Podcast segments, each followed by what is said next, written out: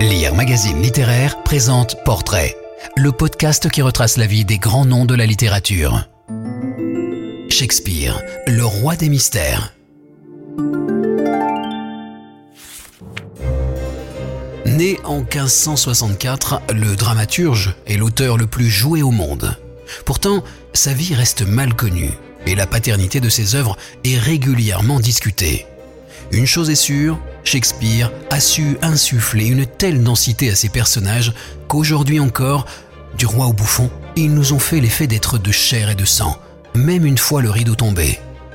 De la vie de William Shakespeare, il ne nous reste que quelques signatures sur des actes administratifs et quelques notations. On ne sait en fait pas grand-chose de certain sur la vie et la personnalité de l'auteur des sonnets il est malaisé de faire le lien entre le citoyen de Stratford-upon-Avon et l'homme de théâtre, créateur de chefs-d'œuvre universels.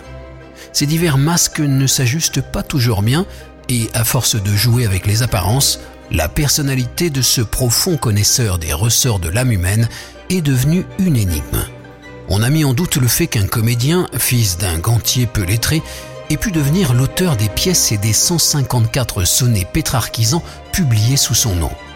Il n'était d'ailleurs pas considéré par ses contemporains comme le meilleur poète de son temps. Robert Greene, un de ses détracteurs, le traite de corbeau arriviste paré de nos plumes et de cœur de tigre enveloppé dans une peau d'acteur, qui se croit le seul branle-scène, du pays.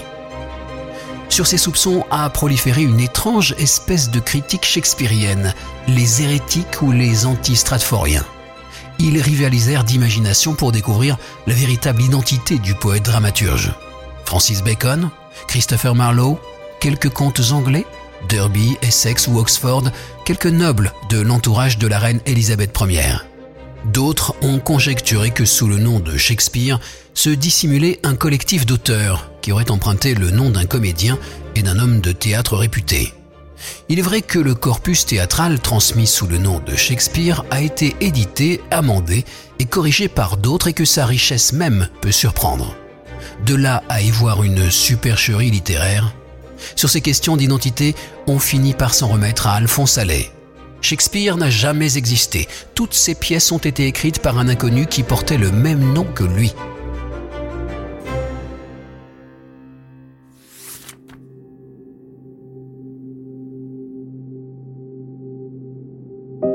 Sait donc que ce célèbre inconnu, baptisé le 26 avril 1564, a épousé à 18 ans une femme plus âgée que lui, qu'il eut trois enfants, deux filles et un fils, qui s'appelait Hamnet et qui mourut à 11 ans.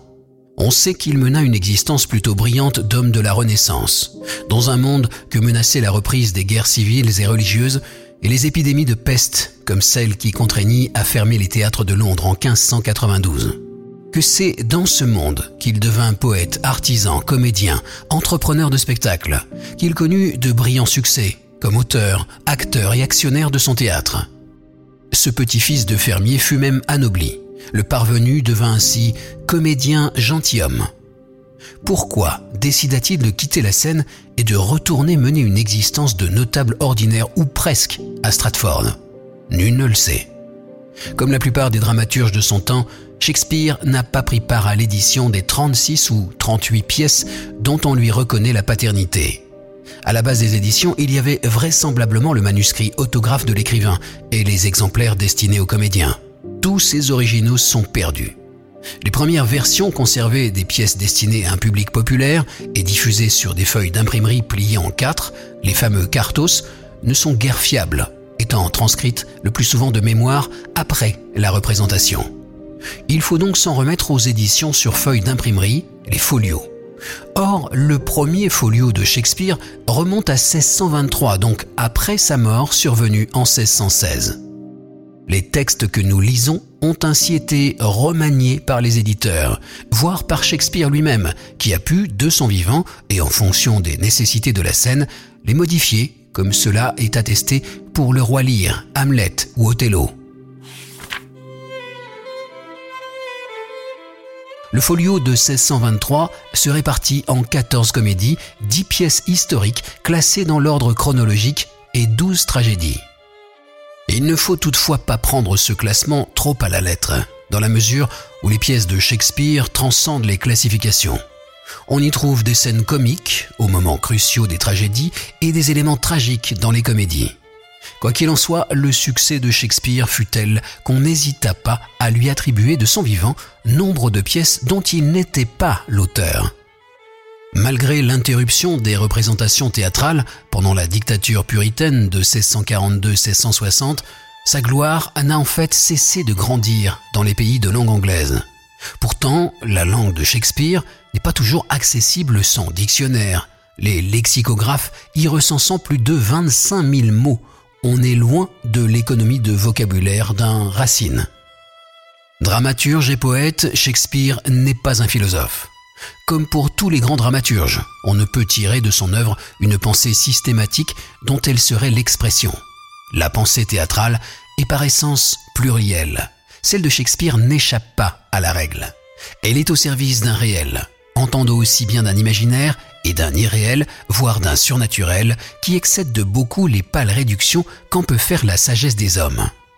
Dans son univers, tous les aspects de la vie, même les plus reculés, se croisent.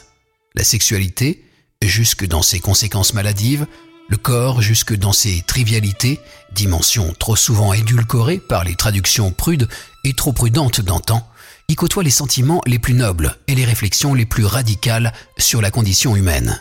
L'humanité de Shakespeare tient précisément en ce qu'il voit et montre en chacun de ses personnages, l'ambivalence, le composé de hauteur et de bassesse, de justice et d'inéquité que chaque homme porte en lui, et l'énigme qu'est à chacun sa propre pensée. Shakespeare ne juge pas de l'extérieur ses personnages. Il montre les ressorts complexes, parfois inextricables, qui les poussent à agir ou à ne pas agir. Les songes et les pensées y prennent même corps.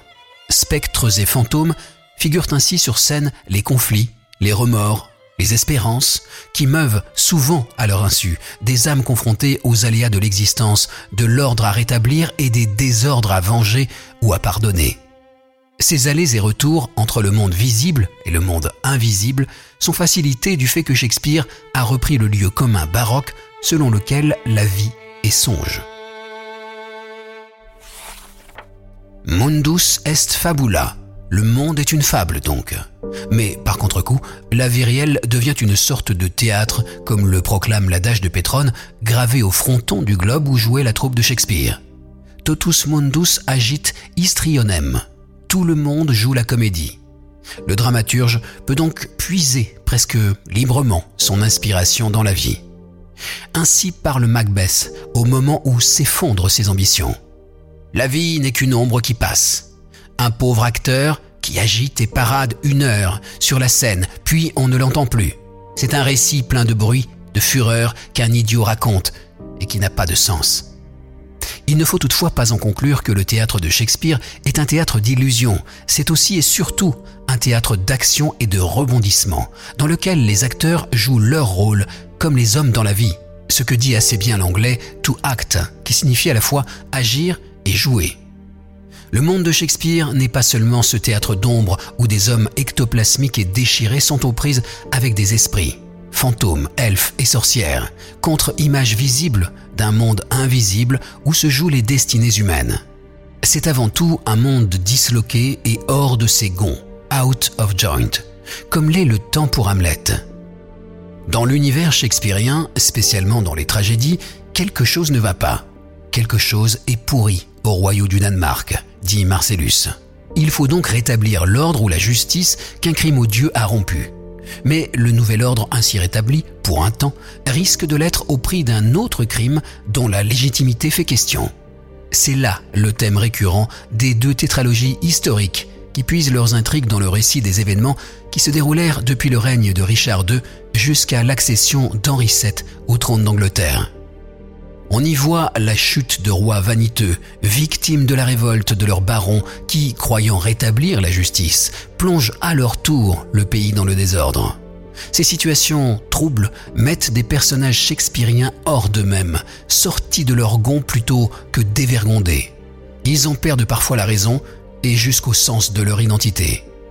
Les piliers de leur existence, leur croyance en l'amour, en la justice, en l'honneur et en l'ordre du monde vacillent ou entrent en conflit par le jeu des passions humaines qui attisent souvent quelques forces surnaturelles. Ce sont les sorcières qui mettent dans la tête du loyal soldat qu'est Macbeth l'idée qu'il n'est pas ce qu'il devrait être. S'ensuit une succession de catastrophes et l'être humain, qu'est au fond Macbeth, se transforme en bête cruelle. C'est lui et ce n'est pas lui. Être un homme d'action ne change d'ailleurs rien à l'affaire. Macbeth n'est guère plus avancé que son pendant Hamlet. Si Hamlet est la tragédie de l'homme qui n'arrive pas à prendre une résolution, Macbeth est celle de l'homme qui en a pris une. Confronté à la situation tragique, Hamlet devient fou ou simule la folie.